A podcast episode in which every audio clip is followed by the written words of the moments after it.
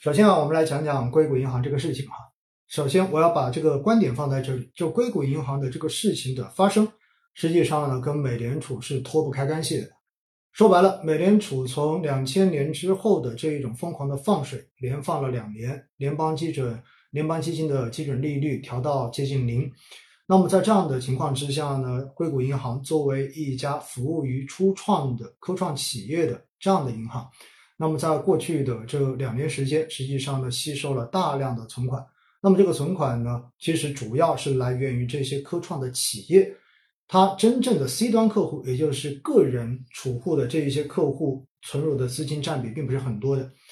那在这样的情况之下呢，它在过去的这几年时间中间，资产的规模扩张的非常非常的快，那么已经达到了呃总规模哈，是在美国排第十七位，应该说已经相当具有一定的规模了。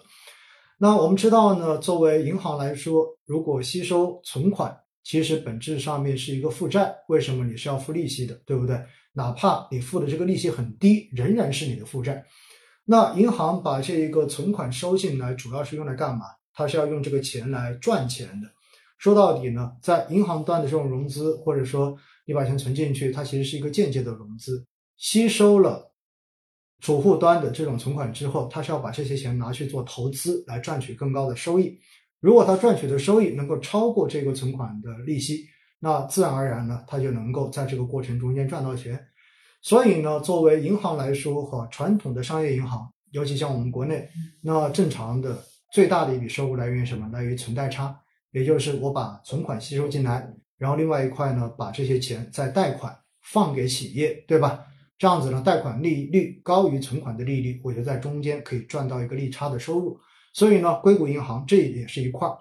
但是呢，我们知道哈，因为在过去的这，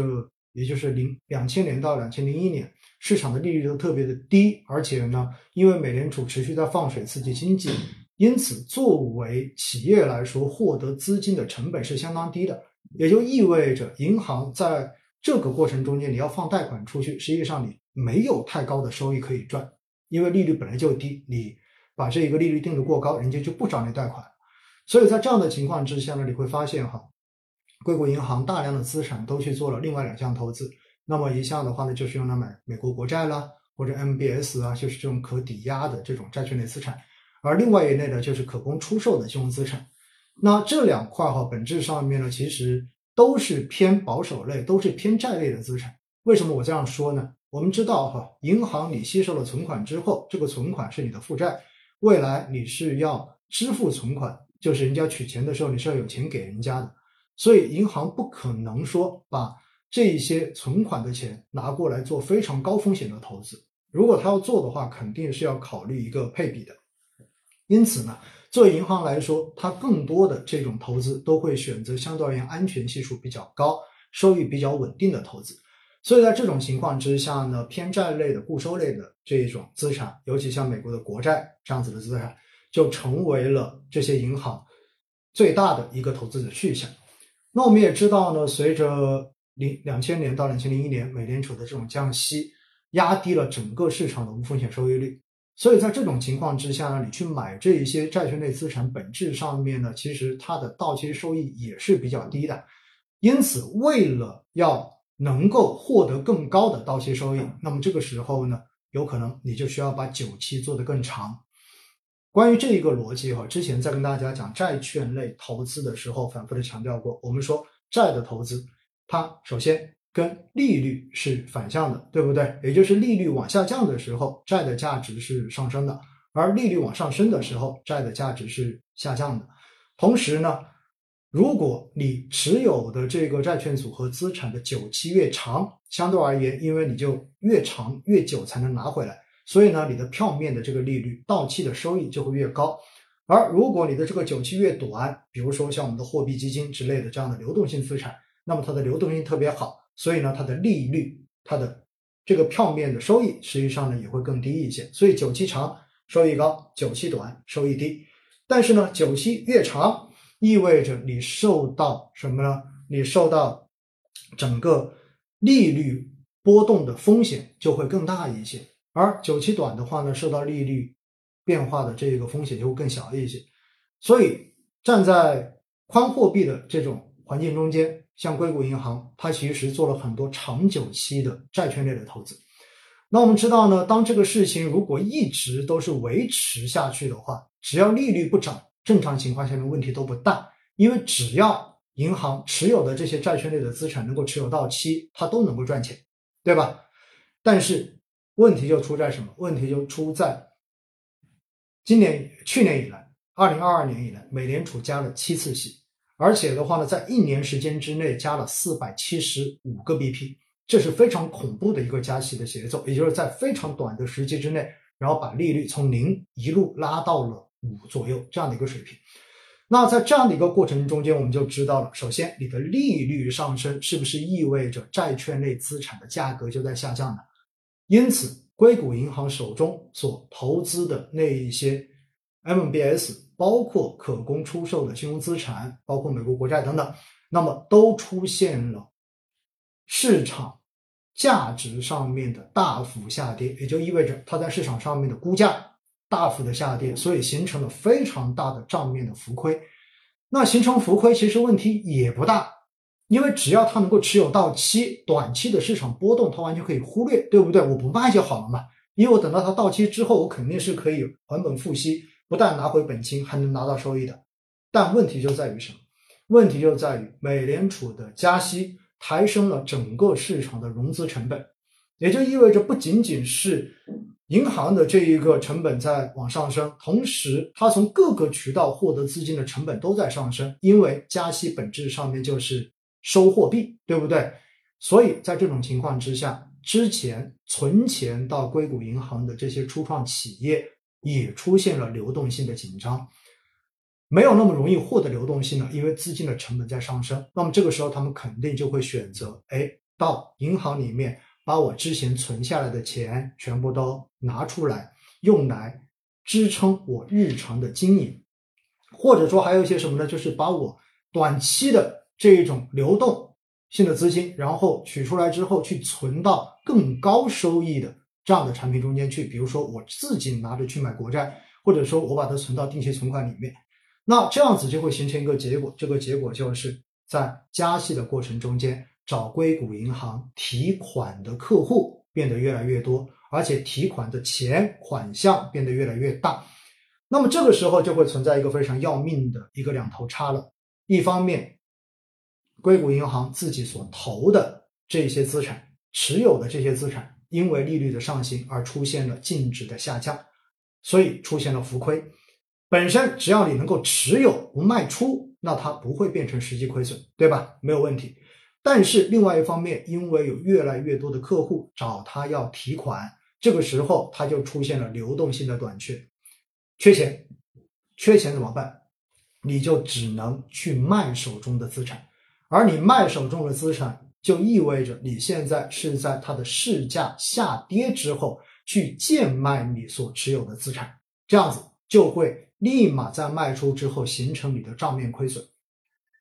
好了，当你形成账面亏损之后，你的资产负债表肯定就不好看了，对吗？那么这个时候，作为上市公司，你要对外进行披露，说啊，因为什么什么原因，所以我亏了亏了多少钱。当这种披露出来之后呢，在三月九号的时候，硅谷银行对外公开发表了一个公告，说因为啊美联储的加息，所以呢我们在处理这种资产的时候造成了多少亿的亏损。那为了弥补这种亏损呢，所以我们现在决定要发新的优先，就要卖出股票，重新进行一个股权的募资，争取来募到一些新的钱，来解决我的这个流动性问题。好了，这个公告一出来之后，不但没有平息市场的担心，更重要的是，等于把自己所面临的这个流动性的风险直接揭示到了市场面前，于是。股价开始大幅下跌，并且带动着整个美国的银行板块出现大跌。那么，当这种消息出来之后，是不是会让市场更加担心？说哇，这家银行会不会没有钱可以给出来了，对不对？因为它都已经要开始重新进行募资了。那当有这种担心之后，把钱存在了这家银行里面的客户，是不是赶紧跑过去要把钱取出来呀？所以就形成了挤兑。大家记住了哈。没有任何的金融机构可以经得住挤兑的。说白了就是任何一家银行，如果同时他的客户都跑过去要求取钱的话，这家银行一定撑不住，百分之百的撑不住。所以在这种情况之下呢，四十八小时之后，然后我们就看到，基本上硅谷银行就已经倒闭了，然后呢被美国的这一个呃保险机构对吧，然后直接进行了接管。那这个事情发生之后哈，在昨天晚上我也特意录了一期节目，包括昨天的公众号文章中间我也有写，它既然发生了。它发生的背景是因为美联储在零二零年到二一年的这种无限宽松的政策，以及到二二年货币政策的陡然扭转而形成的。那么在这种情况之下，就意味着在市场中间绝对不止硅谷银行一家银行在做这样子的一个期限错配的投资。什么叫期限错配？也就是他用了短期的钱去投资长期的资产。那当他需要短期流动性的时候，却发现没有办法以一个合适的价格把所持有的长期的资产而进行处理。这个时候你要进行处理，就肯定会有流动性的折价，你就只能贱卖。所以期限错配在过去这几年，美联储的利率一直处于极宽松状态之下，基本上肯定是美国金融业常用的一个手段。只不过硅谷银行是第一家在这次爆出来的而已，因此呢，硅谷银行这个出来之后哈，我想到一句俗话，就是叫做什么？叫做你家里面如果你发现了一只蟑螂，那肯定你家里面绝对不止一只蟑螂，也就意味着爆雷的是这一家。那美国市场上面一定还有类似的银行也在面临着同样的情况，而如果一旦这种情绪开始发酵，然后就有可能影响到所有银行客户对于自己银行是否具有同样的流动性风险开始产生担忧，而当大家产生担忧之后，那么下意识的基本上都会去做一个动作，那就是取钱，要求把钱取出来，这就会形成更大范围内的挤兑，而如果当这种挤兑，开始蔓延开之后，那基本上就变成了什么？变成了一个系统性的危机，整个市场的流动性突然之间就没有了。为什么？因为我们知道很多的银行靠的是什么？靠的是同业，对吧？就是我现在没有流动性，我找同业去借钱来度过我的这，来补充我的流动性，度过我现在的流动性需求。但是如果当这个行业中间几乎所有的行同时面临流动性的这一个短缺，那找谁去借钱？因此，这个风险就迅速的会蔓延到全行业。而当如果整个银行业、金融业开始缺钱，那么就意味着市场上面的恐慌情绪会进一步的向其他行业去进行发展。于是你就会发现，市场上面为了要筹集流动性，会有人开始卖特别容易变现的资产。而哪些资产特别容易变现？比如说，我会开始卖股票，于是股市开始跌。我会开始卖债券，所以债市开始跌，到最后实在不行，我开始卖黄金，所以黄金也开始跌。因此，我所描述的这样的一个路径，本质上面就是如果发生危机，这个危机是怎么传染下去的，这样子一路的发展逻辑。所以市场上面哈，大家还记不记得，在两千年，应该是二零二零年三四月份的时候，当时那一段时间，因为新冠刚刚在美国蔓延开。所以在那段时间，美股是出现了两次，不止两次吧，好像是三次还是四次的熔断，大家还记得吗？而且在那段时间，不只是美股跌，美债也在跌，连黄金也在跌。原因就是因为当时在这种恐慌性情绪之下，市场上面的流动性出现了紧缺，最终导致了流动性的风险发生。市场最怕的风险就是流动性风险，就是短期之内市场突然没钱了。所有人都想要把这个钱、把流动性装回口袋里面去，这样子再好的市场，在短期之内都会出现断崖式的下跌，因为你为了要换流动性，你就只能折价卖，而折价就变成了互相的杀价，到最后就变成了踩踏。所以大家回想一下，隔我们最近的是什么？隔我们最近的就是去年年底的债市的波动，大家还有印象吗？当时债市的波动也是同样的一个逻辑，那就是。因为市场，因为当时的这一个防疫政策的预期开始发生调整，大家觉得我国的防控政策可能要放开了，要放开，于是对于经济复苏的预期开始上升，大家开始卖债，觉得债可能在接下来不会有太好的机会。那在这个过程中，你就发现债券市场已经开始出现下跌，而出现下跌之后，就导致了债券型基金，也导致了很多的银行理财产品都出现了净值下跌。于是，在这个下跌过程中间，有越来越多的人，有越来越多的散户。开始觉得我应该要把这些下跌的东西赎回来，最终就形成了越来越大的赎回量，而赎回量越大，最终就导致机构不得不在市场中间尽快的去卖出更多的持有的债券，来换取流动性，以对赎回。而当这种卖盘变得越大的时候，就进一步杀跌价格，最终形成了强烈的负反馈，因为你杀跌的价格意味着净值跌得更狠。借值跌得更狠，又会使得更多人恐慌性的来进行赎回，最终就形成了一个标准的付款负反馈的踩踏。所以大家看到没有哈？可以说在短短的一个季度中间哈，我们可以清楚的看到两次，两次都是金融市场典型的风险的这种传递机制，就是流动性的这种风险。因此呢，美国接下来实际上我们看到哈，就是昨天晚上、今天凌晨。美联储包括美国财政部的话呢，已经针对硅谷银行的事件做出了非常迅速的反应。那么，比如说通过设立最新的这一个基金，然后给和硅谷银行类似的银行提供时间长达一最长不超过一年的这个流动性的支持，也就意味着给所有的是给市场上面所有存钱在银行的人一个定心丸，就你不要担心。你如果要取钱，一定取得到。为什么？因为我会给他们钱来以应对大家的这一个提款需求，并且的话呢，在提供这一个准备的这个最长达一年的这一个基金支持的时候呢，因为肯定银行是要给相应的抵押品，对吧？然后来进行抵押的。那么对于银行所提供的像美国国债之类的这些抵押品，不会按照市价。来给它计价，而是按照票面的价值给它计价。我觉得这一点非常有针对性哈，因为我前面跟大家说过，像硅谷银行就是因为利率上升，加息加的太狠，所以导致它持有的这一个债券的资产，然后市价出现大幅的下跌，所以形成了账面亏损。那现在美国财政部的这一个救助方案就是说，哎，这些银行找我来借钱，我给他提供钱的时候。对于他所提供做抵押的这些证债券，全部都按照面值来给它进行计价，而不是看，而不是按照现在已经下跌的一个市场价来给它计价。这就等于又告诉市场，流动性没问题，我并不会让它根据它的这个资产而折价给它流动性，流动性是充足的。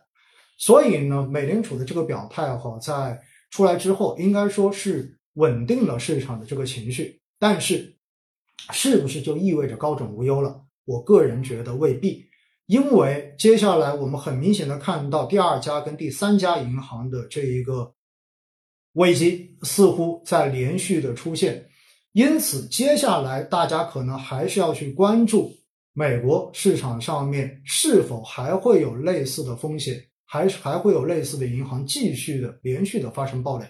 如果发生的话。我们要关注美联储接下来到底还会不会有进一步的挽救市场，或者说进行有针对性的这种处理的动作。如果处理不当的话，如果仍然还有传染的话，不排除后后续会对市场的情绪造成比较大的影响。因为我们知道，现在就是大家都不知道还会有多少家，不知道、不确定就是最大的风险。因此，在市场上面一定会有很多资金，因为这种不确定性而选择先进行避险。因此，对于市场的这种影响，尤其对于股票市场的这个影响，将会是非常直接的。